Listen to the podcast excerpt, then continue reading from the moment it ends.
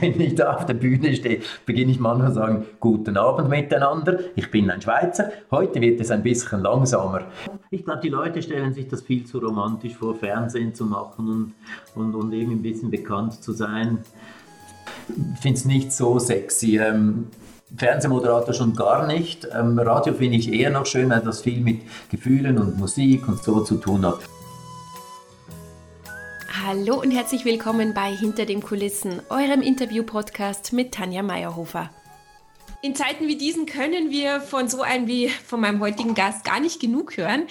Er wird uns heute bestimmt viele schöne Denkanstöße mitgeben. Der Mann ist ein Wunder. Er war früher mal Skiakrobat, unter anderem Europameister. Danach folgte ein Wirtschaftsstudium. Er war Offizier in der Schweizer Armee und ist dann ganz tief in die Medienwelt eingetaucht. Dort war er unter anderem Chefredakteur von RTL und Pro7 und hat erfolgreich eine Talkshow moderiert. Der Mann ist ein Wunder der Kommunikation und deshalb ist er auch einer der erfolgreichsten Kommunikationstrainer und Moderatoren sowie Keynote-Speaker in der Schweiz und seit ein paar Jahren auch noch Bestseller-Autor. Jammern gefährdet die Gesundheit heißt sein Buch. Ihr hört es raus, ich bin Fan. Ich freue mich sehr, dass er da ist. Dani Nied. Hallo Tanja viele Berufe, die ich da jetzt. Ja, ähm, würdest du bitte erwähnen, dass ich auch schon 61 Jahre alt bin, weil sonst hört sich das total unseriös an. Aber ich habe ja sogar einiges ausgelassen. Ne? Ich weiß ja auch noch, du hast ja, glaube ich, auch noch irgendwie ein technisches Studium auch mal angefangen. Das habe ich abgebrochen. Ne? Ingenieur abgebrochen. doch nichts für mich. Okay, okay. Ja. Ja, aber du hast eben dich äh, in letzter Zeit sehr viel mit dem Jammern auseinandergesetzt in den letzten Jahren. Und ich finde gerade in Zeiten wie diesen im Zusammenhang mit Corona ist es besonders interessant. Wie hast du das jetzt so wahrgenommen im letzten Jahr? Ich, äh, ich weiß gar nicht, ob mehr gejammert wurde. Es wurde einfach viel geklagt. Und das auch zu Grund, weil Jammern ist ja immer, wenn du eine Alternative hast. Jammern ist nicht echtes Klagen, das ist so eine Imitation davon. Aber zurzeit, in, in, du hast es genannt, in diesen Zeiten, ähm, also sprich seit einem Jahr circa, haben schon viele Menschen echten Grund zum Klagen. Und das hat sich bestimmt vermehrt. Also Klagen ja, also so dieses Dampfverblassen, dieses einfach ähm, negative Aspekte benennen, aber jammern nein. Auch wenn wenn wir mal Babys anschauen, da kannst du ja wieder mitreden mit, mit Kindern und so. Kleine Kinder, ähm, die reagieren oder kommunizieren in den ersten Tagen, Wochen ähm, halt durch ihr Klagen. Das heißt, wenn der Druck nicht stimmt, Temperatur nicht stimmt, Essen, Durst etc., dann klagen die. Das heißt, sie weinen oder, oder drücken sich halt so aus. Die merken dann relativ schnell, was sich da alles bewegt im System, wenn sie sich so äußern. Und dann beginnen sie ziemlich schnell dieses äh, Klagen zu imitieren und beginnen dann mit Jammern. Und dann ist es nicht mehr echt. Und das ist das, was einen wahnsinnig macht, auch im Umfeld, wenn wir, ich weiß nicht, mit wie viel Jammerlappen du umgeben bist, hoffentlich mit wenigen. Aber das sind die, da war dann alles immer immer wenn ich in die Ferien fahre, schlechtes Wetter, immer. Äh, einfach, wo du sagst, weißt du was, dann ändere doch was in deinem Leben. Du hast es jetzt schon so schön auf den Punkt gebracht, immer in den Ferien. Und das ist Jammern mit so einem. Das macht einen ja ein bisschen aggressiv auch, oder? So Jammerlappen. Ja. Genau, das, ich erinnere mich immer an die Muppet Show, da gab es doch diesen Assistenten bei Dr. Bunsenbrenner im Labor, der hieß Beaker. Und der Beaker mit seinen großen Augen, immer so ein leichter Augenüberdruck und immer dieses und, und genauso kommen einen auch viele Leute vor, auch in, in diesen Zeiten, wie du sie eben genannt hast, gibt es einfach Möglichkeiten zum Handeln. Nicht für alle. Ich glaube, das ist ganz wichtig, da äh, genau zu unterscheiden in der Zeit jetzt. Ähm, was ist echt? Also eben Restaurantbesitzer, die können das nicht ändern und, und wenn denen die Restaurants geschlossen werden, kannst du nicht sagen, ja, dann wird halt irgendwie Hufschmied oder irgendwas. Äh, da ist es nicht echt. Und andere Menschen wiederum, die vielleicht darunter leiden, ähm, Krankheit. Es ist schwierig, Tanja, weißt du, wenn jemand im Gesundheitswesen, die haben so wirklich unglaublich wertvolle Jobs, das wissen wir alle, und die machen ganz, ganz viel. Nur ist es da wirklich Jammern, wenn sie sagen, ach, die, es, es wird mir zu viel, etc. Wenn es da nicht mehr geht, dann eher etwas ändern im Leben und versuchen, okay, ich versuche was anderes zu machen, etwas, was mich nicht so belastet. Aber eher dann hilft es einfach mehr, wenn man handelt und nicht einfach jammert und immer wieder den, die gleiche, den gleichen Job macht, jammernd. Ja. Klar, das sind die, die, die wirklich schwer getroffen sind von, von dieser Krise. Aber es gibt ja auch Leute, die dann darüber jammern, dass die Masken so unangenehm sind oder dergleichen. Ähm, und da finde ich, da wird schon viel gejammert. Wenn ich, wenn ich finde die Maske, ich, es ist unangenehm, es ist feucht oder irgendwas, es passt mir nicht. Das ist echt Jammern. Es ist jetzt einfach so, äh, die, die Regeln sind so und wenn ich die umgeben möchte, dann bleibe ich zu Hause und dann brauche ich sie nicht anzuziehen. Also habe ich hier eine Handlungsmöglichkeit. Ähm, auch wenn das hart klingt, aber es geht, ich muss sie nicht anziehen. Du bist Schweizer, ich Österreicherin. Wir leben in zwei Ländern, in denen soziale Sicherheit gegeben ist. Trotzdem habe ich das Gefühl, dass äh, gerade in diesen beiden Ländern ziemlich viel gejammert wird als anderorts. Ist das so? Ist das jetzt nur mhm. meine ähm, subjektive Wahrnehmung? Um, und wenn ja, warum ist das so?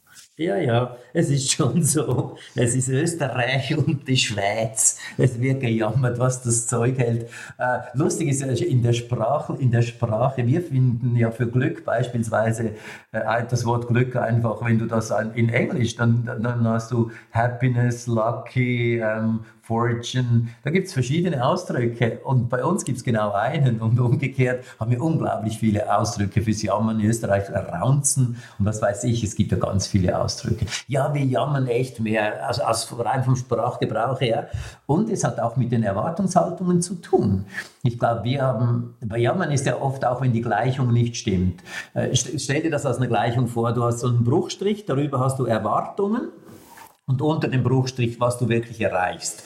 Also wenn du, über, wenn du große Erwartungen hast und wenig erreichst, dann ist es ein hoher Koeffizient und der ist nicht gut. Eins, ein Koeffizient von 1 wäre, wenn du etwas erwartest und du erreichst genau das, was du erwartet hast, dann ist es so, naja, Tag, da habe ich ja gedacht. Und die ganz coolen Tage wären, wenn ich nicht so viel erwarte und dabei sehr viel erreiche, dann sind es diese Boah-Tage. Heißt aber wiederum nicht, dass wir hingehen sollen und sagen, okay, am besten ist mal gar keine Erwartungen zu haben, weil dann bewege ich ja meinen Po am Morgen nicht irgendwie aus welchen Gründen aus dem Bett.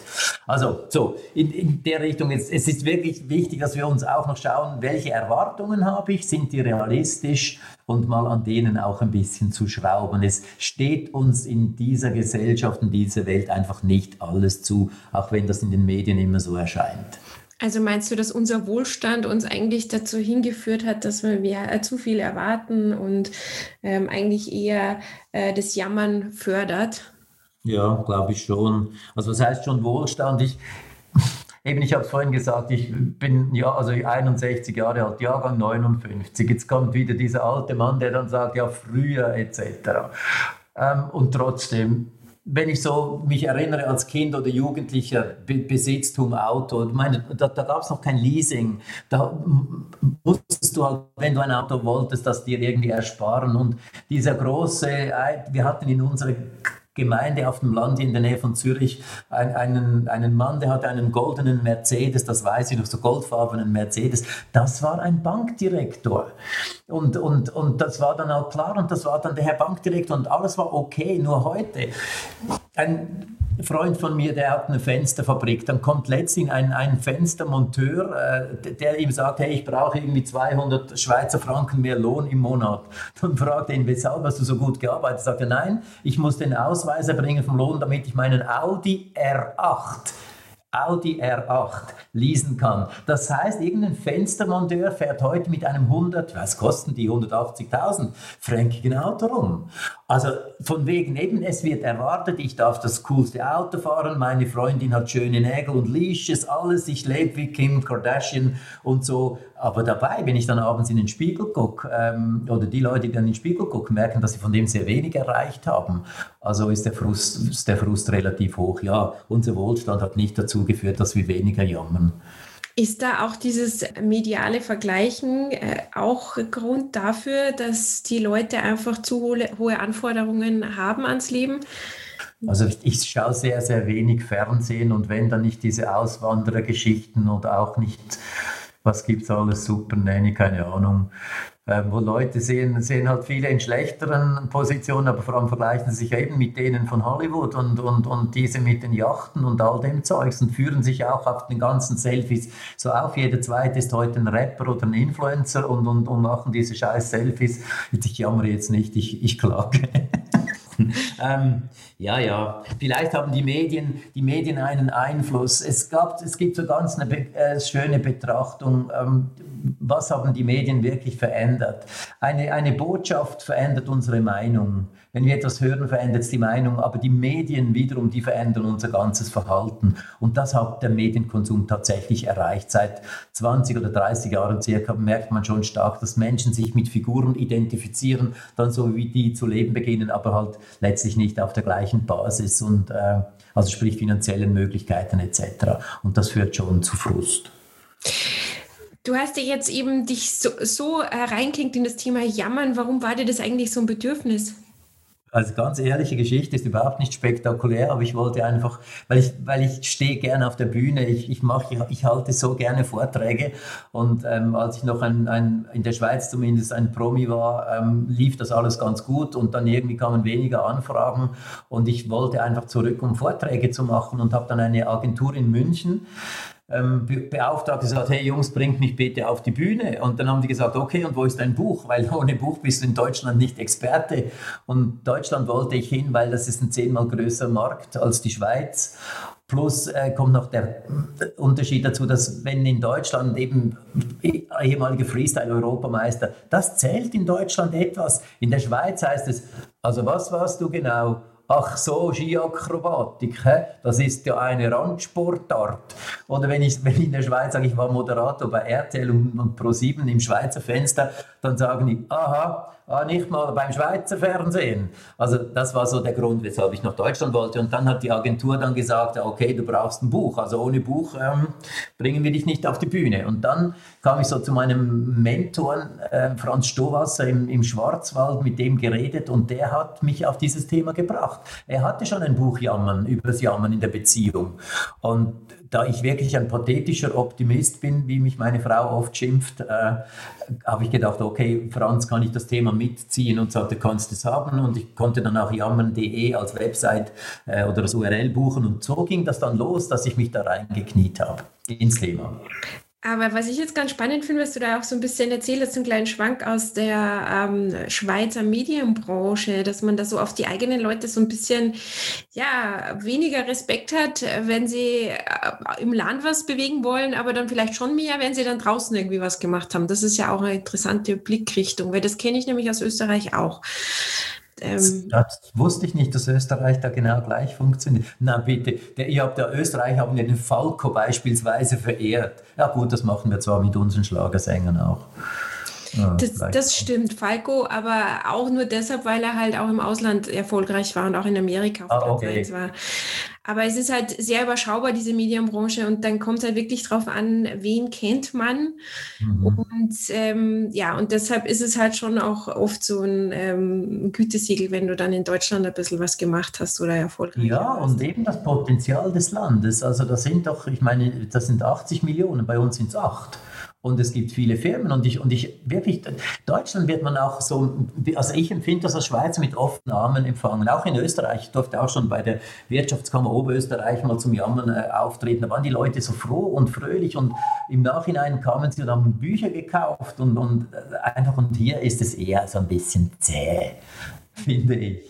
Aber ich glaube, du hast auch mit dem Akzent wahrscheinlich äh, durchaus Vorteile in Deutschland, oder? Weil man ja. verbindet ja das mit Urlaub, mit Berge, ja, entspannt sein. Na, weißt ich könnte in Österreich ein bisschen auf Österreicher machen.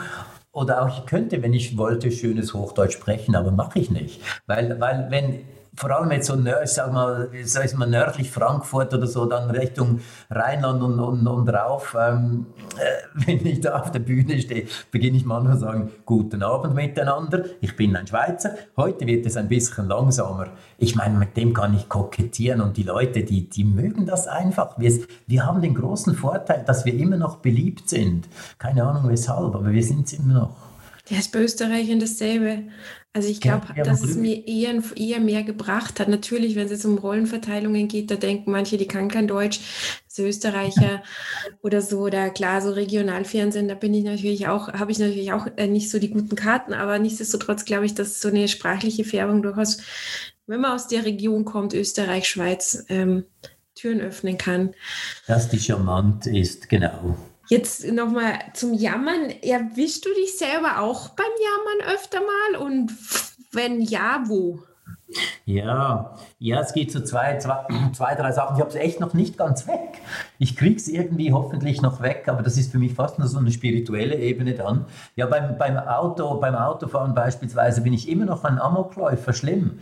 Ich reg mich fürchterlich auf, wenn, wenn also wenn Sie zu langsam fahren, wenn Sie nicht aufmerksam sind, wenn das, wenn, wenn das Rotlicht umspringt auf grün und Sie hängen am Telefon und Sie fahren nicht, ich, ich, ich werde echt, Autofahren macht mich nicht glücklich. Ich, ich bin ein Jammerlappen im Auto, habe mir aber so eine Schaumstoffnase gekauft, die ich dann manchmal aufsetze, so eine rote, damit ich wie ein Clown aussehe und dann das reicht dann schon zu sagen, hey komm, pff, bist ja selber ein Teil des Problems, also hör auf. Weil ich, ich müsste ja nicht Auto fahren, ich könnte die, jeden Punkt von der Schweiz aus irgendwie im öffentlichen Verkehr erreichen. Also das ist jetzt wirklich typisches Jammern. Du kannst dich nicht ins Auto setzen und jammern über den Verkehr, dann muss sagen, okay, dann fahr doch nicht mehr Auto. Bam. Weißt du, was ich ganz gern mache in solchen Situationen? Ich mag ja so Leute, die dann hupen nicht so gerne. Ich mag ja die Jammerlappen dann nicht so gerne, weil ich manchmal, wenn meine Reaktion nicht die schnellste ist, auch Österreicher können langsam sein. Und ich verteile dann Bussis. Ich, ah, das ist schön. Ja, oder Herzchen. Das ist jetzt natürlich wieder der Unterschied, eben die, die, die Frau sehr liebenswürdig verteilt Pussys. Ich habe was, das darf ich ja hier sagen, weil das nicht in der Schweiz ausgestrahlt wird. Ich habe in meinem Auto eine Wuthupe. Das habe ich mir einbauen lassen vor etwa drei Jahren. Ja, weil ich, ohne Witz, weil ich wollte eben, es heißt ja, ja nicht jammern, sondern handeln und ich habe gehandelt. Also das ging, das geht, ich, mich regen die Leute unglaublich auf, eben wieder, wenn ich im Auto sitze, dann gehen die irgendwie 50 Meter vor dem Fußgängerstreifen gehen die irgendwie vor dir über die Straße, immer das Gesicht ins Smartphone und du haltest noch oder ich halte noch, gebe denen ein freundliches Zeichen, lächle dir auch an, sag, okay, komm, geh rüber. Die bedanken sich nicht mal, die gucken dich nicht an. Jetzt habe ich eine, ein kleines Kästchen mit zehn Knöpfen. Knopf Nummer eins, mein Liebling, ist kreischende Autoreifen. Also wenn die so leicht versunken von meinem Auto ähm, durchwatscheln, drücke ich Taste 1 und dann, dann hört sich an, als würde einer voll in die Bremse steigen. Ich mache jetzt dann Striche auf meiner Frontscheibe, wie hoch die springen. Ich habe ähm, Polizisten, Pfeife, Hühner, Gegacker, also jenes Zeugs drauf. Und seither, Tanja, und das ist echt wahr, ich freue mich. Ich warte auf den Moment, bis jemand vor meinem Auto durchschleicht und damit habe ich einen kleinen Schritt wieder gemacht aus dem Jammertal raus. Ich finde das großartig. Warum ist das nicht Standard? Ja, weil es verboten ist. weil es eine Abänderung des Autos, das geht nicht. Ja, aber was ich in deinem Buch hast es so schön beschrieben, auch so eine Urlaubsszenerie. Ähm, ähm, man ist im Urlaub und man jammert nur rum, weil man vielleicht eben Magen-Darm hat oder weil es vielleicht dann die ganze Zeit regnet. Ich finde es auch immer ganz interessant, wie Leute das auch schaffen, dass sie sich über Zustände aufregen, wo sie Teil des Zustandes sind. Zum Beispiel auch, ähm, was ich oft erlebe, auch wenn ich irgendwo wo bin, wo viele Leute auch sind, dass sich die Leute dann, dass Leute dazukommen und sich dann aufregen, dass da so viele Leute sind oder auch in der Schlange, dass sie sich aufregen über die Schlange. Oder, ja, genau. oder einmal habe ich das auch erlebt, da, äh, da war ich ähm, in, in Amerika, da haben sie sich darüber aufgeregt, dass so viele Deutsche da sind, obwohl sie selber Deutsche sind. Das finde ich äh, erstaunlich. Das, also, ist wirklich erstaunlich. Ich glaube, das liegt einfach in, in, der Natur der Sache, im Menschen drin irgendwie. Aber das ist so wichtig, das genau zu reflektieren, oder? Dass man das merkt. Eben wenn ich sage, das ist super, was so viele Deutsche hier in, in, in Amerika und ich sage das als Deutscher, dann müsste man selber merken, oder? Dass da irgendwas nicht stimmt in der Äußerung. Und das zeigt ja einmal mehr, hey, sorry, das, es, es, es lohnt sich nicht. Ähm, ne, noch eine Bemerkung zur Magen-Darm-Grippe in den Ferien. Also das ist nicht jammern, das ist dann Klagen. das ist halt echt im wahrsten Sinne des Wortes Kacke, wenn du da echt so viel Geld ausgibst. Ja, wirklich. Du kannst ja nicht sagen, ja, dann bleib halt zu Hause. Nee, nee, nee, nee, das würde nicht gehen. Also, wenn es dich erwischt in den Ferien, ist es echt blöd. Nur es gibt einfach Leute, die sind so negativ drauf, die schauen auf die erste Wolke nach zweieinhalb Wochen und sagen, siehst du, ich habe es gewusst, das Wetter, ich will einfach einmal, möchte ich drei Wochen schöne, schönes Wetter in den Sommerferien. Das sind dann die Jammerlappen. Die kannst du noch, gibt übrigens einen Ort in Arizona, wo es nie regnet, kannst du da hinschicken. Aber dann hast du wieder zu viele Deutschsprechende. Ich habe das tatsächlich auch bei Sendern, für die ich gearbeitet habe, auch ähm, schon auch mitgekriegt, dass da Leute, die sich da viel mehr in Sicherheit wiegen, viel öfter jammern als Leute, die zum Beispiel für eine, einen privaten Sender in, in einer Produktionsfirma arbeiten und auf dem Schleuderstuhl sitzen jeden Tag da habe ich das schon auch gemerkt, dass eben diese Sicherheit nicht unbedingt immer gut ist. Nee, mein Schleuderstuhl macht kreativ. Da bist du immer ein bisschen die Knöpfe umschauen, welche und was und wo und dich am Ausrichten. Währenddem ähm, oft in, in, Staatsbetrieben oder so, äh, die brauchen ja meistens für so die Hälfte ihrer Energie, um Leim auf den Sessel zu kleben. Und, und, und die fokussieren auch anders. Und da ist es erlebe ich wirklich auch oft noch so der, der, der Groove, dass man sagt, ach, schon wieder die anderen. Man redet so oft über Drittpersonen und alles ist schlecht. Und, aber weißt du, genau das ist der Punkt. Dann lieber ein bisschen Schleudersitz. Vorteil vom Schleudersitz, man fliegt ja manchmal recht hoch. ich glaube auch, dass wir jetzt in einer Zeit leben, wo dieses Mimi, Mimi, Mimi, dieses Speaker-Dasein, dass das ein bisschen mehr also, dass, dass wir die Leute eher entlarven, die so Tendenzen haben. Das, ich habe schon so das Gefühl, dass man sich so von einer Opferhaltung jetzt trennt und dass man ja. nicht mehr so viele Ausreden verwenden darf. Nee, finde ich auch. Und ich wollte das Buch übrigens zuerst nennen, Opfer, Fragezeichen, Nein, Danke, mit dem Atomkraftwerk-Logo von ähm, früher Atomkraft, Nein, Danke. Und das kam dann eben auch nicht so gut an, genau wegen Opfer. Es gibt auch Opfer, die, ja, da muss man vorsichtig sein mit dem Wort. Und trotzdem, wie, wie, du sagst, diese, diese Opferrolle zur Zeit, das, es ist einfach wahnsinnig, in was wir uns reinentwickelt haben. Ich war für eine deutsche Pharmafirma als Trainer in äh, einer Zeit für die gleiche Firma an verschiedenen Orten eingesetzt und die haben das so toll gemacht mit ihren Mitarbeitenden. Die haben ähm, wir waren in Berlin, das ist es für die Deutschen vielleicht, also gut, Süddeutsche schon, aber egal. Wir waren in Berlin, wir waren in Barcelona, wir waren in Paris, wir waren in Helsinki. Wir haben überall, Städte, also die Trainings waren immer in Städten, so Kommunikationstrainings, fantastisch. Fühlst, fühlst du das dann multilingual? Du bist ja, du sprichst ja vier Sprachen, glaube ich, oder wie viele? Oder noch mehr? Nee, vier. Es reicht ja vier, ne? Vier reicht für unsere vier Landessprachen. Nee, aber Romanisch rede ich nicht. Anyway, da waren wir in Barcelona und am Abend, wir hatten am Tag über Gesprächstrainings und dann hieß es, wir treffen uns um 17 Uhr am Yachthafen. Da hat die Firma irgendwie so sieben Segeljachten organisiert mit Skippers und wir konnten dann alle zusammen so Rennen fahren gegeneinander. Tanja, dann kam der, Betrieb, der Betriebsrat um 16 Uhr und sagt, nein, das machen wir nicht, es fehlt uns die persönliche Freizeit hier.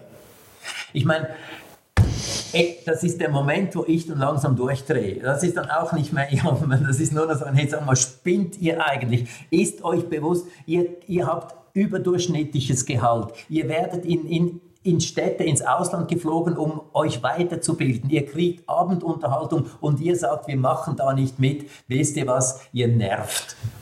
Ich finde ja, also ich habe mal so einen interessanten Satz oder einen Denkanstoß mitbekommen. Ich weiß nicht, ich glaube, es kommt aus der systemischen Arbeit, aber ich habe mal gehört, dass Leute, die ähm, in einer Opferrolle sind, zum Beispiel in Systemen wie Familien oder so, oft die stärksten sind und auch die Unterdrücker sind. Also die, die am meisten ziehen auch und auch die am meisten unterdrücken, die Opfer.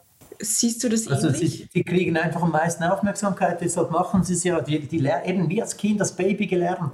Du jammerst oder du klagst und dann kommen sie und rennen. Und, und das gibt Leute, die perfektionieren das bis zum Sterbebett.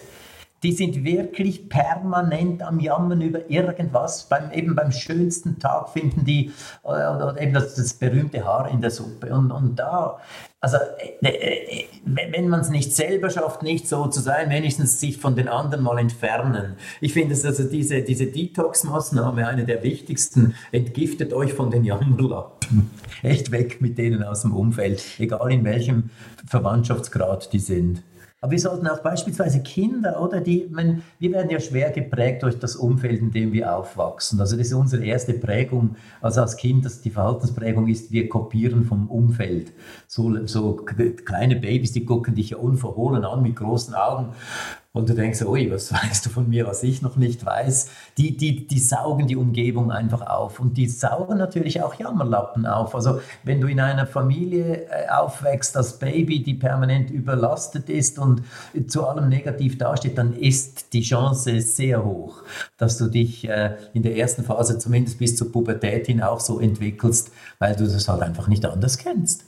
Also sollten wir doch auch mit Kindern anders umgehen und denen eher Lösungsmöglichkeiten zeigen oder sie fordern oder sie auch manchmal so hinzucoachen, sagen, gibt es auch noch andere Möglichkeiten oder die beispielsweise auch eines der wichtigsten Werkzeuge diesbezüglich ist, dass das Lernen, ähm, wie soll ich das sagen, was ist der Gewinn des Verlustes? Dass man einen, einen Perspektivenwechsel macht. Das hört sich fast ein bisschen intellektuell an mit kleinen Kindern, aber das geht trotzdem. Beispielsweise man, man, plant mit dem Kind einen Wochenendausflug im Sommer, sagt, wir gehen am Sonntag an den See. Jetzt regnet es. Anstatt jetzt über das Regnen zu jammern, sagen, hey, was könnten wir bei Regen machen? Und plötzlich kommt vielleicht die Idee, irgendein ein, ein Kinderzoo, ein, ein Museum, irgendetwas, was man dann eher nicht machen würde, wenn die Sonne scheint. Also wir können die Denke dahin trainieren, dass wir, dass wir ähm, reframen oder eben sagen, hey, was ist der Gewinn des Verlusts? Und, und das ist noch ist interessant, meine Frau und ich waren vor vier Jahren oder so über Weihnachten, Neujahr in Tel Aviv.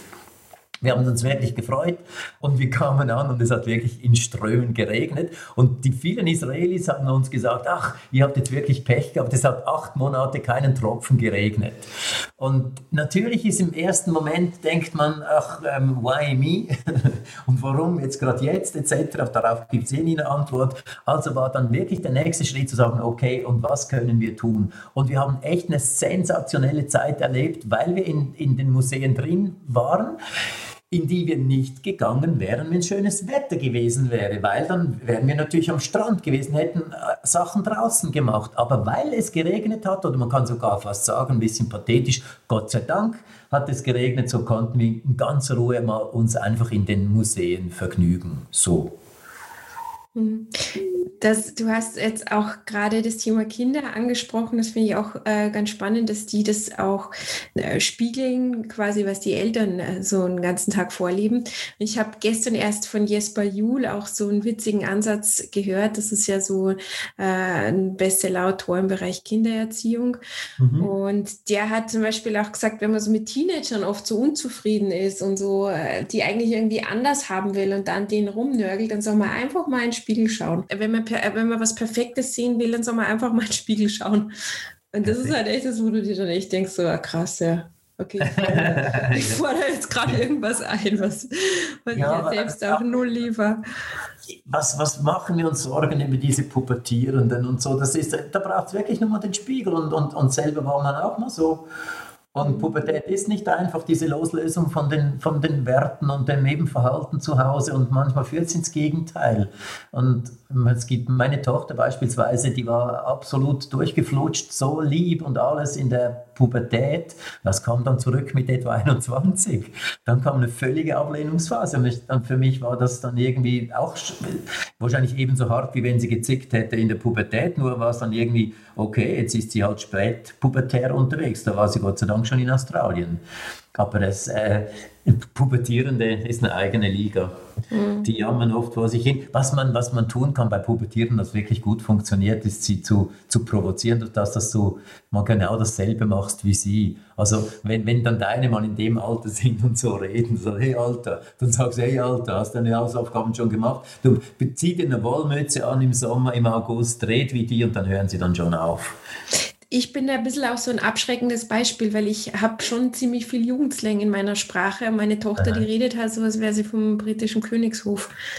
Als Form von Rebellion. Sie spielt Klavier und hört klassische Musik. Es ist perfekt. Das ist Loslösung. Das Gegenteil, was die Alten machen, ist doch interessant. Das heißt, wenn du die Kinder, wenn du willst, dass die Kinder ihr Verhalten verändern, verändern kopiere ihr Verhalten und dann werden sie es ändern. Was ich auch einen schönen An Ansatz fand, ist äh, von Jesper Juhl, der hat auch gesagt, genießen Sie einfach Ihre Teenager, genießen, verbringen Sie Zeit und genießen Sie sie. Das ist ja so das Letzte, was du bei einem Teenager irgendwie äh, im Kopf hast, genieß deinen Teenager zu Hause, aber genieße sie. Fand ja. ich auch schön.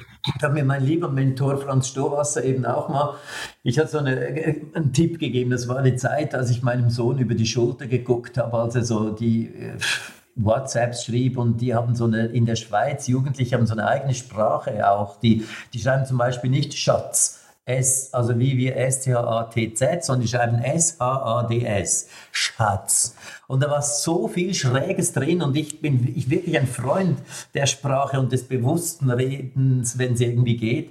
Und habe mich dann entsetzt und habe das mit dem Stohwasser geteilt. Und dann sagte er so in seinem schwäbischen Akzent, was regst dich nie auf?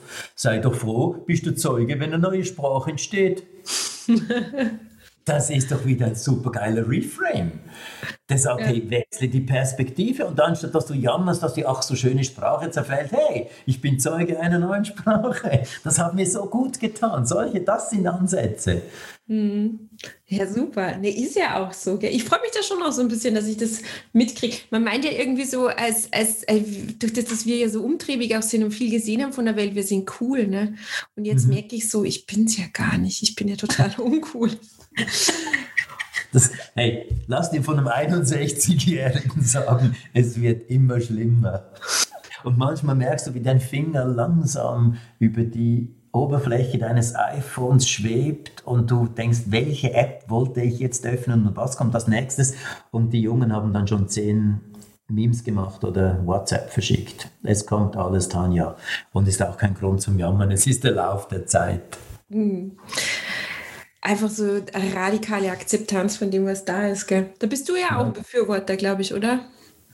Jetzt mittlerweile durch meine innere Erziehung war auch nicht immer so. Ich habe oft extrem gehadert mit, mit vielen Sachen. Obwohl eben, ich, ich war seit Kind oder bin seit Kind ein positiver Mensch und, und, und bin sehr fröhlich und, und, und ja, so unterwegs. Und trotzdem habe ich, beispielsweise oft beim Sport ist, ist es dann auch so beim, weshalb geschieht das gerade mir? Warum habe ich den Ball nicht getroffen? Weshalb und so weiter. Also da hat schon immer noch Potenzial. Ich würde noch mal ganz gerne auf deine Medienkarriere zurückgehen. Das ist ja schon auch äh, ein großer Teil in deinem Leben gewesen, beziehungsweise es hat ja darauf aufgebaut. Ähm, über die Tätigkeit als Radiomoderator und Fernsehmoderator bist du jetzt zu einem der erfolgreichsten Keynote-Speaker geworden in der Schweiz. Das ist ja schon auch eine Form von Loslösen dann auch gewesen, glaube ich, zu bei dir, wie du dich dann auch selbstständig gemacht hast. Gab es da auch mal ein Jammertal dazwischen? In der Zeit vom Fernsehen weg zu dieser Selbstständigkeit oder ging das alles geschmeidig über? Das war geschmeidig, weil es war gar nicht so freiwillig. Also wir haben das, dieses Schweizer Fenster von RTL und Pro7, das war so ein Konstrukt, das es nur bei uns gab, weil das sind, waren ja in Deutschland die großen Konkurrenten die Bertelsmann Group und, und die Kirchleute auf der anderen Seite und die hatten die gleiche Vermarktungsfirma in der Schweiz und dann hat damals der Thoma und Koffler haben gedacht, sie machen jetzt ein Lausbubenstück in der Schweiz und legen einen Sender zusammen, der RTL Pro 7 Schweiz heißt. Also das war das Konstrukt und da war ich halt dann der Host, Gott sei Dank, und konnte die Talkshows moderieren. Das ging dann aber leider hat dieses Fenster ähm, hat circa ein Jahr funktioniert und dann haben sie uns wieder dicht gemacht und dann hatte ich ein Berufsverbot, dummerweise in dem Vertrag, glücklicherweise den vollen Lohn, aber dummerweise Konkurrenzverbot. Also das heißt, ich durfte ein Jahr lang mich gar nicht bewerben bei den Medien, bei anderen. Und so ist das irgendwie, hat ist es ausgefadet und es hat mir nicht groß gefehlt. Ich finde es nicht so sexy. Ähm, Fernsehmoderator schon gar nicht. Ähm, Radio finde ich eher noch schön, weil das viel mit Gefühlen und Musik und so zu tun hat. Aber ehrlich gesagt hat mir das nicht gefällt. Mir hat mehr, mehr, mehr das gefällt. Weißt du, beim Fernsehen war es ja auch noch so, ich, ich hatte eine Live-Talk-Show, die hieß Klartext jeden Abend. Ähm, aber ich hatte ja keinen Applaus. Also da war, das, da war dieses kalte Fischauge oder drei von den Fischaugen, die dich da beobachtet haben und Gäste, aber es war nichts. Und das hat mir dann eher mehr gefehlt, die Bühne und auch also Feedback zu kriegen von den Leuten, Reaktionen. Aber insofern war das jetzt überhaupt nicht... Äh, ach, ich darf nicht mehr Fernsehen machen. Ich weiß, viele leiden darunter. Ich habe auch ehemalige Kollegen, die fast vor jeder Überwachungskamera in einem Parkhaus noch eine Anmoderation machen und irgendein Securitas-Wärter sieht sie oder so. Nee, ging, echt ging mir nicht so. Manchmal würde ich gern wieder Radio machen, aber dieses, dieses komplett knallharte, unberechenbare, ähm, nicht so gestreamlined. Weißt du, dass mich auch mal Deep Purple Child in Time über 13 Minuten wieder laufen lassen kann und die Kommentare dazu, aber das ist, glaube ich, heute nicht mehr so gefragt. Du kannst ja einen Podcast machen. Ja, das ist mir irgendwie zu aufwendig. Ich habe jetzt gerade noch eine Firma gegründet für Wohnmobile, ähm, ah, okay. Camper 7, und das frisst mich im Moment sehr, dieses Konstrukt jetzt aufzubauen in so einer Trendwelt drin. Äh, nee, ich, ich liebe es jetzt so mit dir zu reden und, und ich muss ja auch nicht vorbereiten, da kann ich mich einfach ein bisschen schweizerdeutsch auskötzeln. Auskötzeln. Ich finde es ja auch so interessant, ich habe erst äh, unlängst mit Sabine Bohlmann darüber geredet, dass die Leute oft annehmen, dass einem die Trennung von der Kamera schwerer fällt, als es einem letztendlich selber fällt. Weil ich finde auch, es gibt halt einfach viele attraktive Sachen, die man danach machen kann, die äh, vielleicht auch einem äh, besser tun, als äh, dieses ewige da so dran festhalten wollen. Und ähm, darum freut mich das auch von dir so zu hören, dass du da auch eigentlich ähm, eher wieder die Bühne gesucht hast und eher wieder den Applaus und das Publikum und die Interaktion. Ja, ich glaube, die Leute stellen sich das viel zu romantisch vor, Fernsehen zu machen und, und, und eben ein bisschen bekannt zu sein. Es hat ja schon Vorteile, aber ich kenne, ja, das geht dir auch so, Tanja, kennst ja auch viele Leute auch aus den Medien. Es, es gibt einfach verschiedene, äh, so, so, so, zwei verschiedene Gruppen. Die einen leiden wirklich darunter und, und versuchen sich permanent, wie der Schweizer Marco Rima beispielsweise, ähm, Komiker, der war ja auch in Sat 1 äh, bei der Wochenshow und so bekannt in Deutschland, ja, der, der nervt ja nur noch, weil er sich dann zwischendurch jetzt in die ganze Corona-Diskussion reingehängt hat, als auch noch ein, ein der drei Experte in der Geschichte, da merkt man richtig, dem fehlt jetzt die Anerkennung und, und das wird dann richtig hässlich. Aber es wird auch gemerkt von den Leuten, ich. Also, naja, also. Es gibt wirklich viel Spannenderes als zu moderieren. Voll. Ich glaube auch, wenn man so, so generell interessiert ist an der Welt und einfach auch die Vielfalt sieht, dass man dann halt sich auch vielleicht ein bisschen leichter tut weil man mhm. einfach sieht, okay, und vor allem, um was geht's? Also ich denke mir das oft auch beim deutschen Film, der oft so groß ums Eck kommt und alles ist so wichtig. Und dann ja. guck dir mal einen deutschen Film im internationalen Vergleich an und denkst du, gibt es bitte was Unwichtigeres als den deutschen Film? So, ich glaube, so die, die, diese Perspektive öfter mal zu wechseln, von oben drauf zu schauen. Darum liebe ich Fliegen auch so, weil du bist dann oben und dann mhm. guckst du runter und merkst, das ist eigentlich eher alles wurscht, oder? Das ist das, was mir wirklich fehlt in der Zeit, ist das Fliegen. Ich, ich, ich liebe es zu fliegen und, und auch schon früher während der, während der aktiven Sportzeit, die, ich weiß, ich bin 1979 das erste Mal hier von Europa weggekommen nach Amerika. Ich, ich saß irgendwie neun Stunden einfach am Fenster des Flugzeugs, um runter zu gucken, um mich klein zu fühlen. Das hat mir immer so gut getan, wenn du, wenn du irgendwie über die Städte fliegst, stundenlang hast du unten kleine orange Lichter und Autos und du denkst, wo fahren die hin, wo schlafen die, wo gehen die auf die Toilette, was haben die Häuser, ihre Probleme und unglaublich und das, das ist jemand, das hat mich mich immer so klein gemacht. Also angenehm klein, einfach so unwichtig. Mhm. Und wenn du klein und unwichtig bist, dann ist es auch besser im Gegenwind. Gibst irgendwie weniger Fläche ab. Ich weiß nicht, das tat mir jeweils gut. Das merke ich jetzt, dass in der Zeit im Moment diese aus, aus 12.000 Metern runter zu gucken, um richtig festzustellen, du meine Güte, was bist du unwichtig hier unten. Das ist der Hammer, das ist genau das. Und ich denke auch so dieses Kofferpacken, weißt du, du lässt dann alles zurück, den ganzen Ballast, auch un, ungelöste Probleme, weil es eh wurscht ist, lass das zurück, hockst dich ja, rein, geht so. ist weg. Kommt Tanja, das ist, hör mir auf, das ist eine romantische Vorstellung. Du nimmst deine ganzen Probleme mit in einem Format, warte ich mir jetzt kurz aus, sechs auf zehn. Zentimeter und Dicke etwa 5 Millimeter. Du nimmst doch das alles heute mit. Das war doch, jetzt soll ich mal richtig losjammern. Früher viel schöner. Ich habe beispielsweise meine erste Hochzeitsreise, ich bin jetzt zum zweiten Mal verheiratet, die erste Hochzeitsreise 1990 äh, fuhren wir hier weg mit dem Bulli 2 also mit dem T2, äh, wirklich pink, pink Felgen, fünf Surfbretter auf dem Dach. Aus dem Appenzellerland in der Schweiz fuhren wir bis nach Nicaragua und zurück. Und das war eine Zeit, dass, da kamen die ersten ähm, Handys so langsam. Aber wir hatten natürlich das Geld nicht und die Netze waren nichts. Also wir sind ein Jahr lang verschwunden, so wie du es vorhin beschrieben hast. Wir ließen alles zurück. Einfach alles, was wir noch hatten, war in diesem kleinen Bus, das haben wir mitgenommen. Ich behaupte, heute wäre auch in, in dem Wissen, dass es nicht gut ist, das Gerät mitzunehmen, wäre es nicht mehr möglich, äh, so eine Reise anzutreten. Also ist es fast nicht mehr möglich, alles zurückzulassen. Außer du bist so weit entwickelt, dass du es schaffst, dein Smartphone zu Hause zu lassen. Und den iPad. Und den iMac. Und den Laptop. Ja, ich habe ja jetzt neu etabliert seit, äh, seit zwei Monaten einen Handy- bzw. bildschirmfreien Tag in der Woche, am Wochenende. Und da oh, merke ich auch. Cool. Ja, du wirst echt, also die ersten, du bist richtig auf Entzug das erste ja. Mal, ja. weil dann fällt einem erstmal auf, wie oft man da sinnlos hingreift. Und dann ist es tatsächlich so, dass das echt meditativ, äh, und dann bist du auch kreativ, weil äh, nicht Bildschirm heißt auch nicht ins Tablet schauen und so. Und ich habe dann mhm. echt angefangen, dass ich so mit der, mit der Hausantenne Radio höre und sowas. Super. Und halt auch wieder mal physisch ein Buch in der Hand habe. Ich lese ja nur mal auf dem Kindle ja. oder so.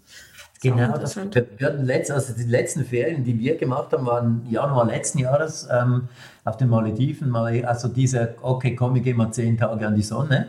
Und da haben wir auch damit zumindest die Regel gemacht, dass wir ähm, Handy erst also Handy von 18 Uhr bis 18.30 Uhr. Das war so nach dem Duschen, vor dem Nachtessen. Und das Coole war wirklich der Morgen, weil wir wussten, es war echt, also es war unser Gesetz, kein Handy bis abends um 18 Uhr. Ich meine, du stehst komplett anders auf. Es ist dieses leichte Drehen, dieses vielleicht nochmal Dösen, vielleicht gehe ich jetzt mal gerade schwimmen oder, oder eben ich nehme ein Buch in die Hände. Ach, wie schön war das. Aber ich weiß, es ist echt schwierig geworden, alles zurückzulassen. Sie, sie, finden, sie, finden, dich. Ja, sie finden dich. Aber es ist auch echt, ähm, ich habe das auch gemerkt, weil das war in der Zeit, wo ich die Promotion für mein Buch gemacht habe. Da habe ich das gleiche mal gemacht. Also wo ich zwei Wochen, ich habe zwei Wochen so gut wie gar nicht ins Handy geschaut. Ähm, und ich habe davor schon viel Online-Promotion gemacht und dergleichen. Und ich bin danach aus dem Urlaub zurückgekommen und ich hatte keine Muße mehr, irgendwas online zu machen. Und ja. das hat mich echt zurückgehauen. Das war in dem Fall in meiner Welt, in der ich lebe, nicht immer unbedingt gut, so abgeknipst zu sein. Also es wäre halt irgendwie ganz gut, wenn man so eine Balance finden würde. Ja, man muss es sich leisten können. Irgendwie, glaube ich, geht es langsam in die Richtung. Das, man, ja, hört sich blöd an, dieser Mann muss, aber trotzdem, ich, das ist doch die große Freiheit mhm. wäre. Wenn ich eines Tages meine SIM-Karte zerschneide, das heißt auch bei euch SIM-Karte, oder? Mhm. Aber du, das, was du da gerade gesagt hast, weil ich habe ja schon, weil ich lange Zeit aus dem Koffer gelebt habe, also wirklich äh, jahrzehntelang eigentlich, ähm, und ich habe da schon immer wieder das Gefühl gehabt, wenn ich Koffer neu packe, ich lasse viel zurück. Aber weil du das jetzt so geschrieben hast, naja, ist ja Schmarrn, weil du hast ja dein Handy dabei. Das ja, stimmt damit so. Hast du alle und damit hast du wirklich alle Probleme mit dabei. Genau, aber ich bin total angespannt, wenn ich jetzt solche Reisen nochmal un äh, unternehme, weil ich mein, mein blödes Handy dabei habe. Damals gab es auch ein Handy, aber das hat am Tag fünf umständliche SMS geschrieben mit, weißt du, mit den ja, Zahlen. Das, das war ja auch in Ordnung, mal nicht mehr an die Telefonkabine zu müssen.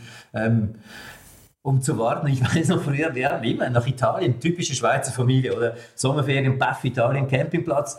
Wer, wer ruft die Großmutter an, um zu sagen, wir sind gut angekommen? Da hast du so eine, eine Handvoll 100 Lire Münzen gekriegt äh, und dann musste es irgendwie anstehen und dann irgendwie versucht, die Nonna zu Hause zu erreichen etc. Ähm, für das war, ist es auch okay, sich kurz zu melden, um, um jemandem ein gutes Gefühl zu geben. Ich habe meine Mutter letztens gefragt, du Mama, erinnerst du dich, wie viel Mal ich dir angerufen habe, als ich dieses Jahr unterwegs war, 1990? Dann sagt sie, ja, kann ich dir genau sagen, dreimal. Ich meine, und es waren gefühlte fünf oder sechs Mal, dass wir uns gesagt haben, hey, wir sind gut angekommen, wir leben, es geht uns gut. Das waren drei Telefonate in, in 12, 13 Monaten und sie haben es überlebt. Mhm. Und wir auch. Also bist du schon wieder am Arbeiten für neues Buch oder bist du jetzt mit deiner neuen Firma beschäftigt? Was, was, was können wir von dir äh, in Zukunft jetzt ähm, hören, erwarten? Ich wollte eines schreiben. Ähm, ich, ich habe auch schon die, die Titel und alles, äh, die URLs geschützt. Das hätte geheißen, erfolgreich verblöden, weil ich finde, da sind wir wirklich dran. Ähm, habe dann den ganzen, das Skript begonnen und entschlossen, ich mache es nicht. Und der Grund ist, weil ich beim Let also bei meinem letzten und ersten Buch, ähm, Jammern gefährdet ihre Gesundheit, ist, es hat mich komplett wie soll ich sagen, physisch an den Anschlag gebracht. Ich war am Schluss, vor, vor Abgabeschluss so unter Druck fertigzustellen, dass mein Blutdruck war so 220 auf 120. Und das war dann so eine Reißleine. Seitdem esse ich irgendwie Valsartan-Tabletten oder was. Und ich, ich habe immer so, ich weiß, ich bin so ein Mensch, der, der, der wartet immer bis zum letzten Moment. Und das ist für jemanden, der ein Buch schreibt, nicht das Beste, weil der Druck war so enorm hoch. Und ich habe mich wirklich gesagt, nee, ich möchte mich noch mehr mit dem Jammern auseinandersetzen, noch mehr Tools entwickeln, äh, wie wir da rauskommen, weil das Thema ist liegt da. Und das mit dem Campers-Business war mehr so, ich, ich liebe Wohnmobilferien. Meine Frau und ich waren auch schon auf den Masuren, auf dem, also da ein Hausboot. Äh, jedes Mal, wenn wir ins Ausland gehen, letztens in Estland, immer wieder Wohnmobile. Und das jetzt eh, eh ein guter Trend ist und keine schlechte Zeit, versuchen wir das mal. Also das wird mich jetzt sicher mal ein Jahr, zwei ziemlich beschäftigen. und dann schauen wir weiter. Super. Wobei ich das Thema erfolgreich verblöden, beziehungsweise ich finde den Titel schon mal grenzgenial, ähm, auch gerade spannend finde, weil jetzt gibt es ja auch so, finde ich, ähm, vielleicht ist das aber auch nur meine, mein Mikrokosmos, in dem ich mich bewege, aber ich finde so das Thema Narzissmus in der Gesellschaft äh, aktueller denn je. Ich kriege auch immer wieder neue Bücher in die Hand oder beziehungsweise fliegen mir die so zu. Ähm, über dieses Thema. Ich finde das ähm, super interessant. Also der, hast du das schon gelesen, wie, wie ähm, die Schlangen Snakes in Suits? Ich habe gelesen die Narzissmusfalle und jetzt habe ich gerade dieses Hörbuch von dem, ähm, ähm, ich weiß nicht, wie es genau heißt, ähm, Hallo, ich bin ein Arschloch oder so. Von,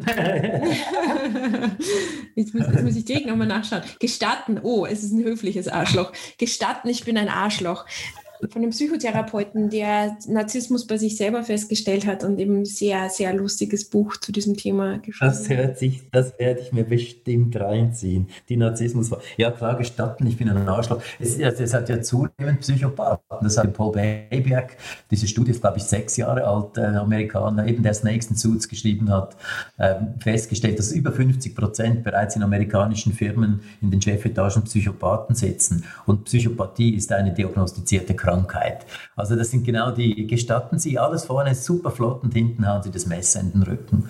Das nimmt schon zu. Auch Narzissmus mit der eben ganzen gesellschaftlichen, materialistischen Verwandlung, wo es ja nur noch gegen außen gedreht ist, logisch nimmt das zu. Me, myself and I. Und auch in der ganzen Beziehung, bitte erzieht deine Kinder nicht in die Richtung. Und ich glaube, dieser, dieser Narzissmus oder diese Du bist so wahnsinnig, diese Good Job Generation, könnte man es auch sagen. Und alles ist Great Job. Nein, ist es nicht wir dürfen Kinder nicht für ihr, für, für ihr Sein ähm, loben, sondern für ihr Verhalten. Und man kann einem Kind sagen, hey, da hast du dir wirklich Mühe gegeben.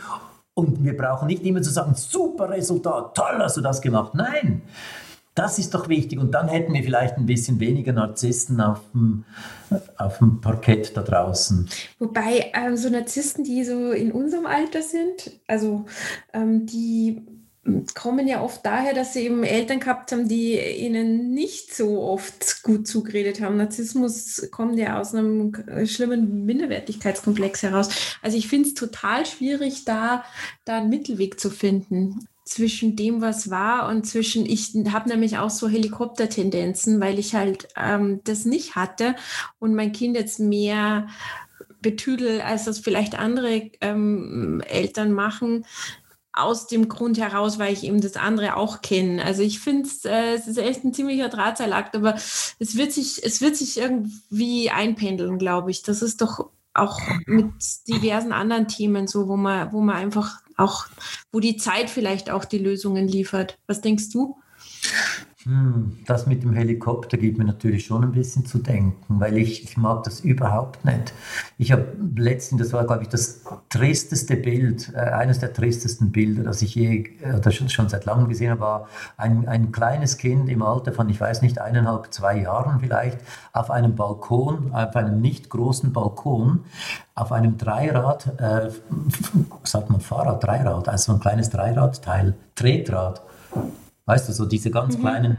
Die Pukis halt, ich weiß Ja, nicht. ja, genau. Mhm. Und das Kind hat den Helm auf.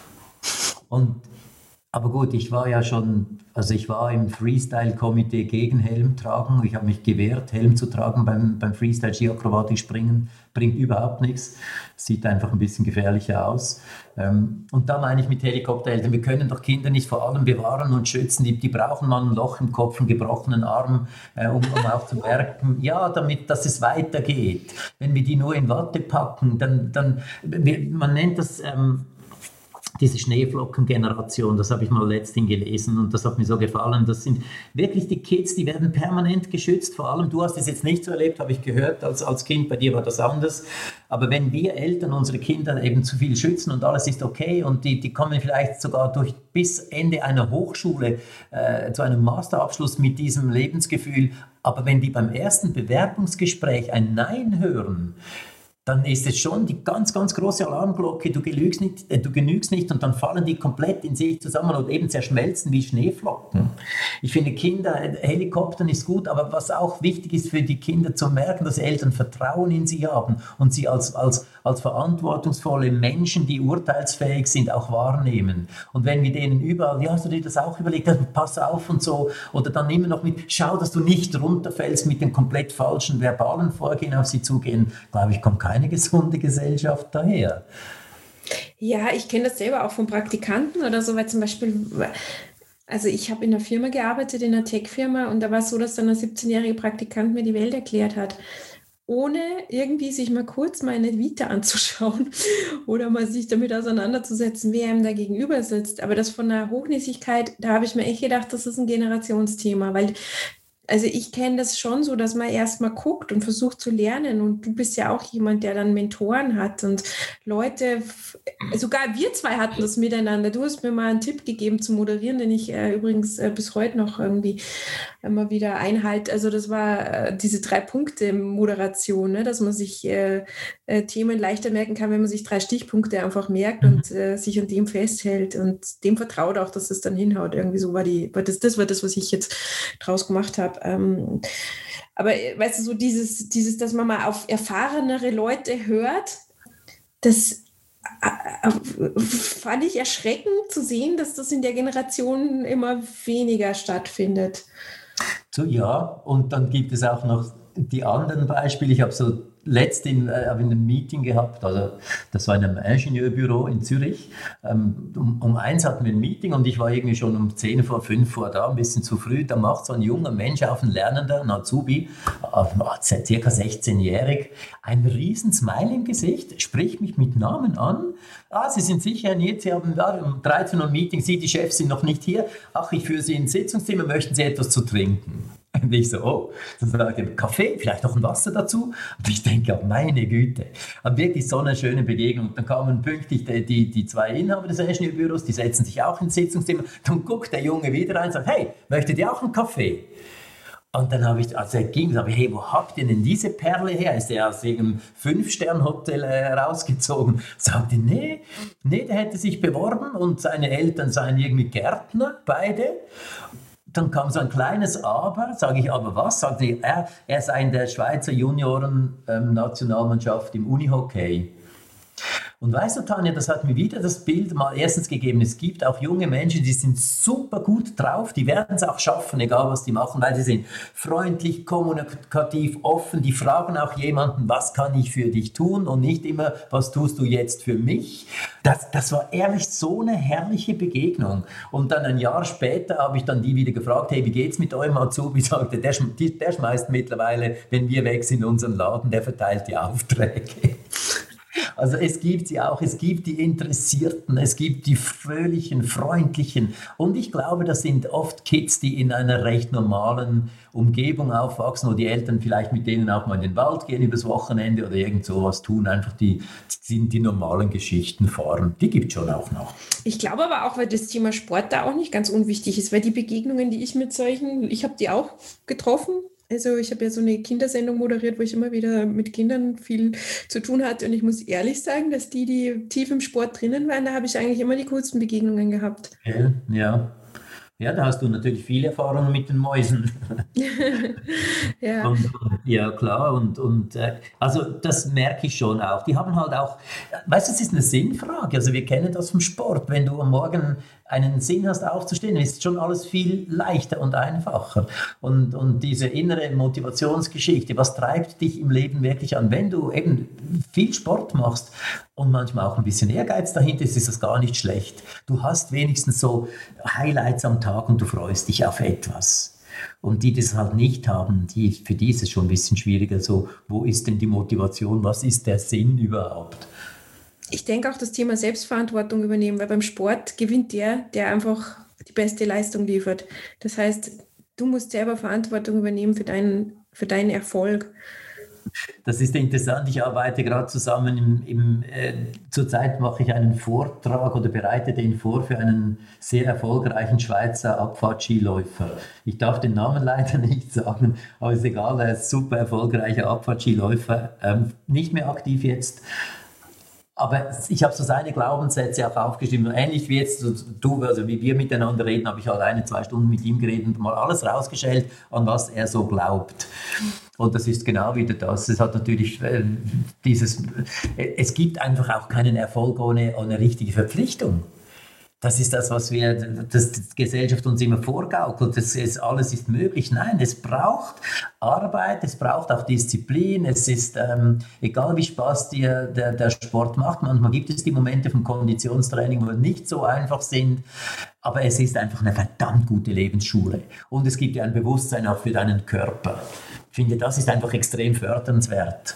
Und wenn ich dann manchmal sehe, wie sich die Systeme entwickeln in der Schweiz, wo man immer mehr auf äh, Handwerksfächer werden aus den Grundschulen verbannt, Richtung wieder mehr Kognitives, immer mehr Intellektuelles, das sind doch nicht die gesunden Menschen, die wir zukünftig brauchen. Wir brauchen starke Turner. Ich glaube, auch vom Sport kommt wahrscheinlich ein bisschen dein pathologischer Optimismus, wie deine Frau das so schön nennt. Kann das sein, dass das dazu beigetragen hat? Ich weiß doch auch nicht. Du bist so, wie du bist. Ich bin, ich bin und ich war, ich war schon als kleines Kind so, meine, ich, ich habe alle gegrüßt auf der Straße. Das war einfach, ich bin am Land aufgewachsen. Klar kann man sagen, das war so. Meine Großmutter wollte dann mit mir nicht mehr an die ostschweizerische Landmaschinenausstellung in St. Gallen. Da mussten wir nämlich mit dem Zug hin. Und in Zürcher Hauptbahnhof habe ich als kleines Kind alle gegrüßt und war zutiefst betrübt, wenn die nicht zurückgegrüßt haben. Habe das damals schon nicht verstanden. Und so ging ich einfach, du findest von mir praktisch keine Foto aus dem ganzen Kinderleben. Da gab es noch nicht so viele Fotos, aber auf allen bin ich lachend drauf. Und da war noch nicht Model angesagt, sondern ich war einfach immer meistens verdammt gut drauf. Und ich habe mich immer auf, auf, auf Jetzt kann ich nicht mal dafür. Ich habe mich einfach immer wieder auf etwas gefreut im Leben. Aber das ist echt nicht mein Verdienst. Ich kann nur sagen, danke, wer immer da oben sitzt. Also, aber das ist ja, während andere immer finden, ach, ich komme zu kurz, war es bei mir eher das Gegenteil. Ich finde, das ist ein schönes Schlusswort. Also dieser Optimismus, der steckt an. Ähm, ihr könnt euch das Buch Jammern gefährdet Ihre Gesundheit gerne kaufen. Es ist genau richtig für diese Zeit. Vielen lieben Dank, Dani, dass du äh, dir die Zeit genommen hast jetzt. Und ich wünsche dir alles Gute. Danke dir, liebe Tanja. Es hat mich sehr gefreut, weil als wir noch zusammen mal für eine österreichische Firma auf der Bühne standen, ist auch schon zehn Jahre her, oder? Ich glaube so in dem Dreh. Es gibt aber noch Fotos, du, wir schauen noch genauso aus. Die habe ich ja. Jetzt online ich danke dir herzlich, war sehr, sehr erfrischend und äh, danke, dass du auch meine Ausbrüche ertragen hast. Gab's die? Ich habe sie nicht wahrgenommen. Zwischendurch flippe ich halt schon auch wieder mal aus. Aber dann, dann sage ich einfach, das ist nicht Jammer, nein, nein. Alles Gute, Tanja, danke. Dir auch, danke. Tschüss. Danke. Tschüss. Das war's dann heute wieder mit Hinter den Kulissen, eurem Interview-Podcast. Ich freue mich über Feedback. Ihr könnt mir gerne schreiben unter podcasttanja.gmail.com. Ja, und über eine positive Bewertung bei Apple Podcasts freue ich mich natürlich auch. Jetzt wünsche ich euch noch einen schönen Tag und wir hören uns dann wieder in zwei Wochen. Macht's es gut. Servus und Baba.